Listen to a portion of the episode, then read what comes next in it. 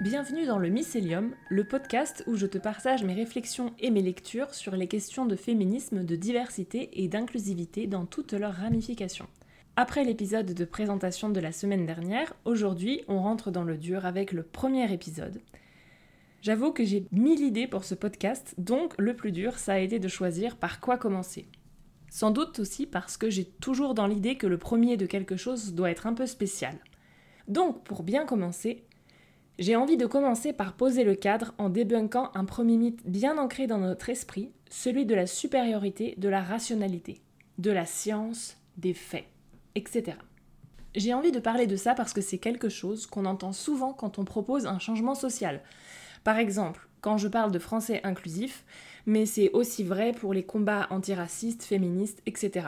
En gros, tout ce qui sort du cadre social normal, et là je mets de gros guillemets, on va nous répondre que oh, c'est que des mots, tu politises tout, la politique n'a rien à faire dans la langue, les déguisements d'Halloween, la littérature ou que sais-je. On pourrait trouver plein d'exemples à ça. Moi, par contre, je suis rationnelle. Bon, mon masculin ne s'entend pas à l'oral, mais c'est bien un masculin. je suis rationnelle, je suis au-dessus de tout ça. Comprenez, je suis bien plus intelligent et j'ai raison. Parce que oui, c'est bien connu, la politique, c'est supposé être quelque chose de sérieux, au-dessus de la mêlée, contrairement à ces hystériques folles furieuses de féministes qui revendiquent que le privé et l'intime aussi c'est politique. Moi j'ai tendance à dire que tout est politique en fait, et que la neutralité n'existe pas, parce que rester neutre, c'est voter de facto pour le statu quo, le dominant, le maintenant. Moi je t'avoue que ce qu'on a maintenant, je suis pas hyper fan. Donc dans cette réflexion sur la rationalité, je vais commencer par définir de quoi on parle, c'est pas mal. On verra ensuite en quoi l'injonction à la rationalité est genrée et pourquoi ça pose problème quand la rationalité domine tout, notamment en politique, en droit, en économie, etc. Et pour finir, on va essayer de voir en quoi l'intuition, les émotions, etc. ne doivent pas être les ennemis de la rationalité, bien au contraire. Donc, la rationalité, qu'est-ce que c'est? Être rationnel, c'est être raisonnable. Ça a la même racine d'ailleurs. Le discours dominant nous explique que tout ce qui est antiracisme, féminisme, le fameux wokisme, même si on ne sait pas trop ce que ça veut dire, sont déraisonnables. Donc pas rationnels, de moindre valeur. Pire encore, politique, comme si c'était un épouvantail. D'ailleurs, c'est connu, entre guillemets, il y a des combats plus importants. Mais lesquels, ça, on ne nous le dit jamais, sauf quand ça donne l'occasion d'être raciste, que c'est pratique. Par opposition, le bon père de famille, lui, il est raisonnable. D'ailleurs, personne raisonnable, c'est comme ça qu'on a traduit l'expression juridique bon père de famille quand ça n'est plus passé. Je parle de ça il y a fort fort longtemps, en 2014. Ouais, je vais faire ma boumeuse, mais quand j'ai fait mes cours de droit, on parlait encore de bon père de famille en mode mais non, voyons, ne chipotez pas, ça désigne tout le monde, etc., etc. Bah voyons. Puisqu'on en parle, c'est marrant, le droit, c'est comme la politique. On nous assène que c'est très chiant et très sérieux, circuler, y a rien à voir. Allez donc sur Netflix, laissez les experts faire leur travail. Alors qu'en fait, si tu t'y intéresses, si tu te l'accapares, c'est là que tu vois que tu te fais entuber dans les grandes largeurs et que tu peux commencer à faire bouger les lignes. Et que le droit, ou la politique, deviennent vachement intéressants. Par exemple, si je reviens sur cette notion de personne raisonnable en droit, c'est une vraie notion juridique. C'est d'ailleurs ce que fait le dictionnaire critique du sexisme linguistique. Je rappelle que quand je cite des livres, tu pourras les retrouver en description ou sur Instagram si tu as envie de t'y référer par toi-même. Donc ce dictionnaire critique du sexisme en linguistique revient sur cette notion de personne raisonnable, surtout pour les questions des, atteintes à la personne, euh, les viols, les agressions, harcèlement, etc. Le problème du droit actuel, c'est qu'il faut prouver le viol, le harcèlement, l'agression. Et une preuve, qu'est-ce que c'est? C'est factuel, c'est raisonnable. On peut limite parfois même la toucher. Et donc, comme c'est factuel et raisonnable, c'est supérieur au ressenti de la victime, qui est souvent folle et hystérique, en mal d'attention, c'est bien connu. Ah oui, petite précision, si tu ne me connais pas encore bien, j'ai tendance à manier l'ironie à la truelle. Voilà, c'est dit. Et donc ça, ce côté rationnel et raisonnable qui est supérieur aux émotions, aux ressentis, etc., ça avantage les agresseurs, qui, 9 fois sur 10, sont des hommes. Quel hasard Donc c'est plus ou moins socialement admis, les hommes sont vachement plus rationnels, puisque les femmes sont hystériques, c'est logique. Donc la rationalité et les femmes dans tout ça, parce que j'ai déjà évoqué que c'était genré ces histoires. Donc tout ce qu'on a dit, le rationnel c'est bien, c'est supérieur et ça domine, ça ne marche que pour les hommes, dommage. Ce côté raisonnable a une toute autre connotation dès qu'il concerne les femmes. Ça veut dire ne dépasse pas, reste dans le rang, sois sage. Ne parle pas trop fort, n'aimez pas un avis divergent. Quick, le syndrome du coquelicot, tout ce qui dépasse, on coupe. Pour être une femme raisonnable, tu dois toujours répondre de manière mesurée, même lorsque, et ça m'est arrivé récemment sur LinkedIn, sous une publication sourcée de ma part. Donc si c'est sourcé, c'est déjà raisonnable finalement. J'ai grainé dans cette publication des exemples de conséquences fâcheuses du masculin entre guillemets neutre sur la santé et la vie des femmes. Et là, patatras, un homme me répond, sans s'arrêter une seconde sur ces drames, qu'il pense que le français est une des langues les plus compliquées au monde, que l'écriture inclusive nuit au rayonnement du français à l'international et aux affaires. Oui, celle-là, je l'ai mal prise. Il sait pas trop qui étudie ces questions. Enfin, il est sûr, il croit, il pense. Donc ça vaut mieux que la publication sourcée. Moi, quand j'ai lu ça, j'avais envie de le traiter de monstre sans empathie qui pense que le fric, les affaires, sont plus importants que la moitié de l'humanité, que des êtres d'humains tout court. Et que, là, insérez tous les jurons que vous voulez, moi je me retiens, c'est vraiment pas l'écriture inclusive le problème. Mais, étant une femme sur une plateforme masculine, j'ai été obligée de répondre raisonnablement, avec des faits, faire son éducation qu'il n'avait pas pris la peine de faire lui-même. Et ensuite, patiemment, remettre la discussion sur le sujet de mon poste, l'oubli systématique des femmes à cause du masculin par défaut, que ce soit dans la santé, l'ingénierie, etc.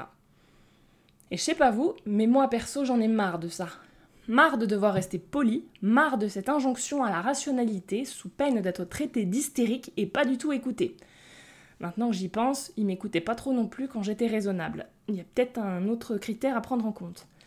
Ce n'est pas parce qu'on réagit émotionnellement, parce qu'on est touché directement, qu'on a moins raison qu'un mec froid et calculateur, cynique même, qui raconte n'importe quoi pour maintenir ses privilèges, qui se drape dans la raison, c'est bien connu, supérieur aux émotions.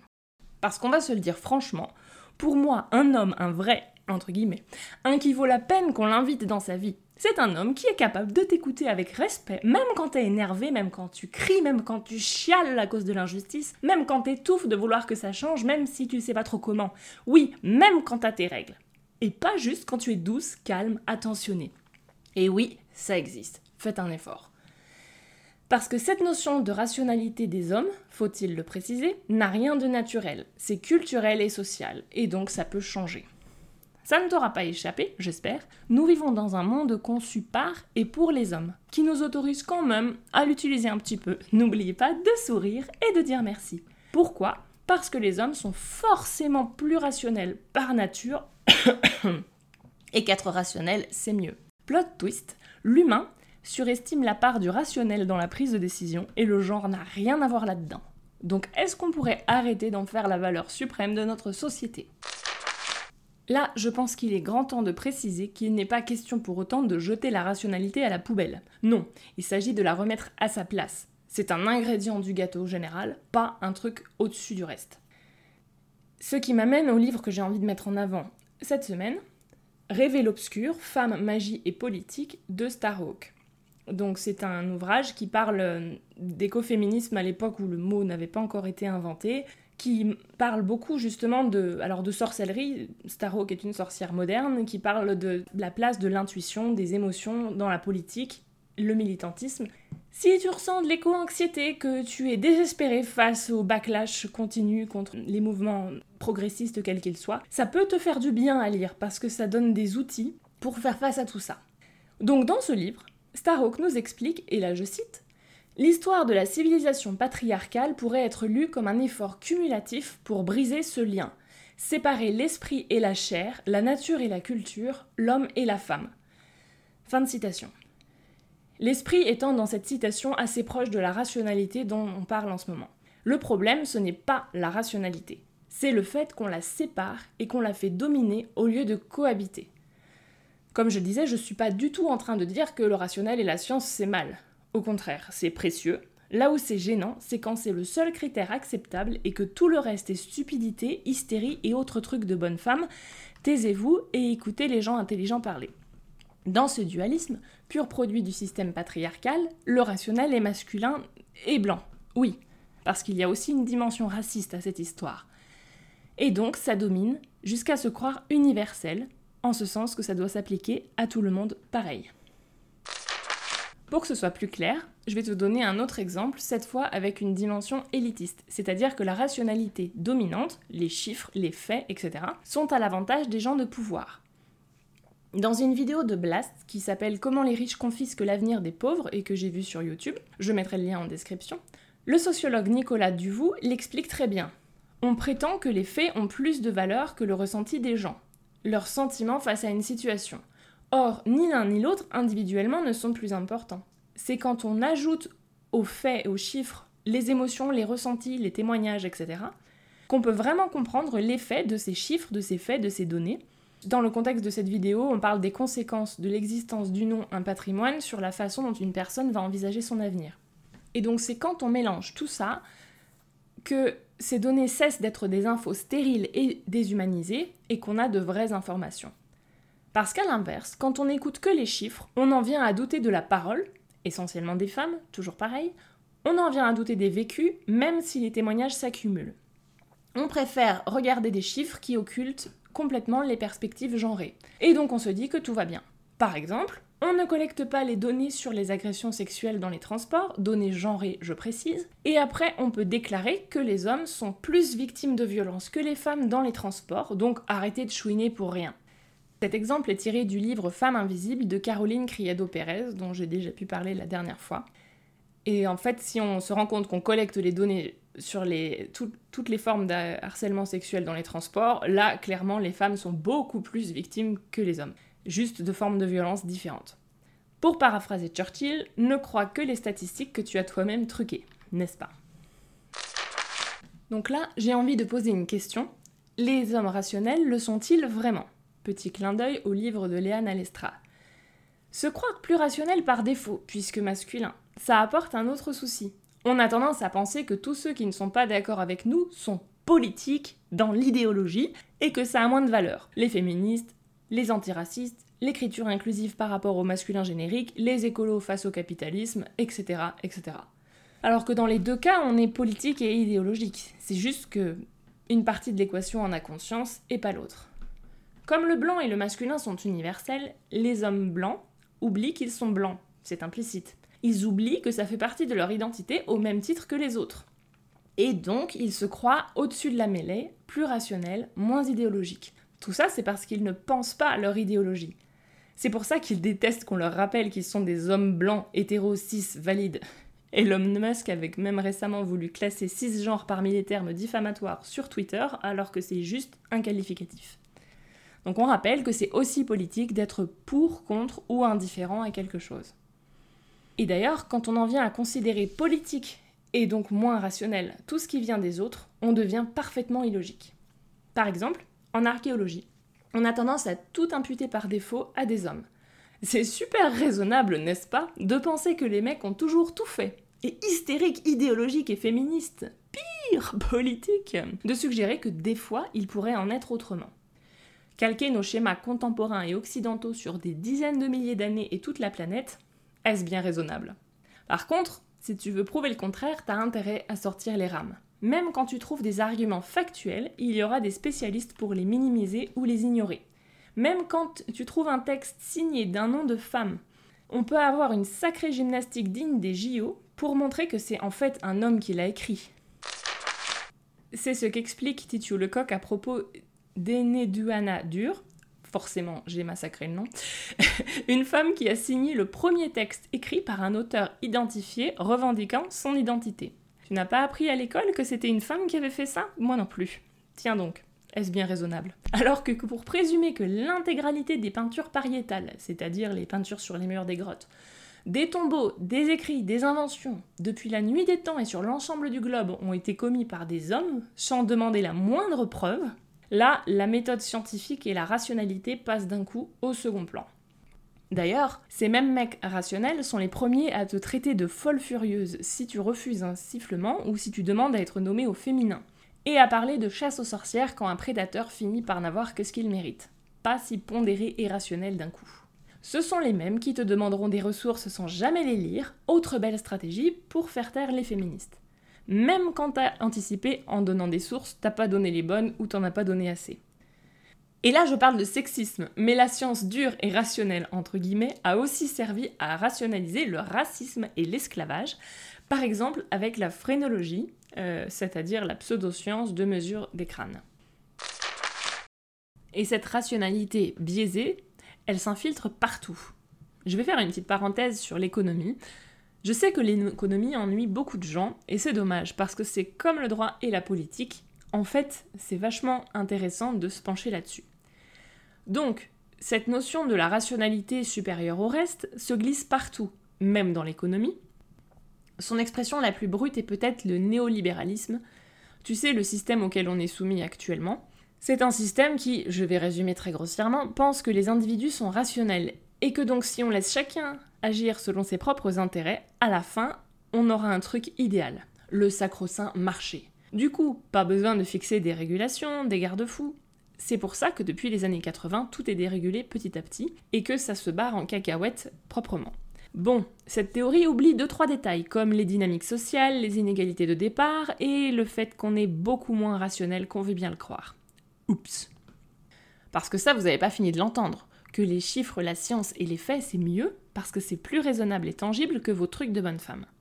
Mais pourtant, c'est pas parce qu'il y a des chiffres que c'est plus rationnel et moins politique. Exemple, le PIB, le produit intérieur brut. En gros, la mesure suprême de l'économie censée comptabiliser toute la valeur produite par un pays. Sauf que ça comptabilise pas le travail gratuit. Parce que la flemme, c'est chiant. du coup, c'est un indicateur subjectif qui est présenté comme objectif et raisonnable, sur lequel on se base pour prendre plein de décisions tout aussi objectives et raisonnables, en oubliant tout ce qui a trait au travail gratuit comme si ça n'existait pas, vu que ça ne compte pas. Et donc, on oublie de prendre plein de décisions qui concernent les personnes qui fournissent le travail gratuit. Je vous laisse deviner de qui on parle. La science, comme je disais, il ne faut pas la jeter. Mais elle, en soi, intrinsèquement, elle est peut-être raisonnable, mais sa pratique est genrée. En ce sens que les hommes blancs, occidentaux, ont la main mise dessus et qu'ils ont, comme tout le monde, c'est normal, des biais et des stéréotypes, et des trucs qu'ils ignorent. Par exemple, si c'est jamais toi qui t'occupes de tes gamins, t'as tendance à oublier que quelqu'un s'occupe des gamins quand même. La science, par ricochet, a donc de gros angles morts, et elle ne se substitue pas au reste. Elle complète et apporte un nouvel éclairage, à condition seulement qu'on tienne compte des biais et angles morts et que la science soit faite par des personnes aux profils divers. Ce qui ne veut pas dire, contrairement à ce qu'ils prétendent, qu'on veut dégager complètement les hommes blancs. Non. Il s'agit simplement de leur laisser une place proportionnelle à leur part dans la population. Ce n'est pas idéologique, en tout cas pas plus idéologique que de croire que tout le monde ressemble à un homme blanc occidental, c'est simplement du bon sens. Le dernier truc qui m'énerve avec la rationalité, c'est qu'elle est mise en opposition à l'intuition, aux émotions, à la magie. Bon, pour la magie, chacune a sa propre définition. Je vais pas m'étendre là-dessus, sinon on sera à la demain. Tu peux le voir comme tout ce qui est intangible et inexplicable. Le pouvoir de l'intention de façonner le réel, l'inattendu, les petites voix qui chuchotent sur ton épaule, les convictions qui te prennent aux tripes. Bref, tous ces trucs qu'on ne peut pas passer au mixeur et réduire en chiffres alignés en colonnes. Je te parle de magie car j'ai envie de reparler de Rêver l'obscur, le livre de Starhawk, que j'ai déjà cité plus haut et qui m'inspire énormément en ce moment. Tarok nous explique que la rationalité, c'est aussi la mise à distance de ce qui n'est pas rationnel, en le décrédibilisant, que ce soit de l'émotion, de la magie, de l'intuition, etc. C'est le rejet de tout ce qui n'a pas été, ou encore été, prouvé par la science, avec mépris ou cynisme. Prenons un exemple parmi d'autres. Il y a du monde pour se moquer du concept d'énergie, qui est encore à ce stade une pseudo-science. Mais, nous explique Starhawk, et là je vais citer directement parce qu'on parle de physique et je suis complètement hors de ma zone de compétence, la physique moderne ne parle plus des atomes séparés et isolés d'une matière morte, mais de vagues de flux d'énergie, de probabilités, de phénomènes qui changent quand on les observe. Elle reconnaît ce que les chamans et sorcières ont toujours su, que la matière et l'énergie ne sont pas des forces séparées, mais des formes différentes de la même chose. Fin de citation. Donc, je ne sais pas l'avenir, mais peut-être que dans dix ans, ce qui est actuellement un sujet de moquerie, ciblant surtout des femmes, quel hasard, qui est essentiellement connu par l'intuition et l'observation de soi et du monde qui nous entoure, peut-être que ce sera solidement encadré par la même science qui sert aujourd'hui à le décrédibiliser et s'en moquer. J'ai dit peut-être, j'ai pas de boule de cristal, mais ce constat devrait nous amener à un peu plus de modération dans les moqueries face à ce qu'on ne comprend pas, même si, à première vue, ça n'a pas l'air très rationnel ou scientifique. Même si c'est un truc de bonne femme.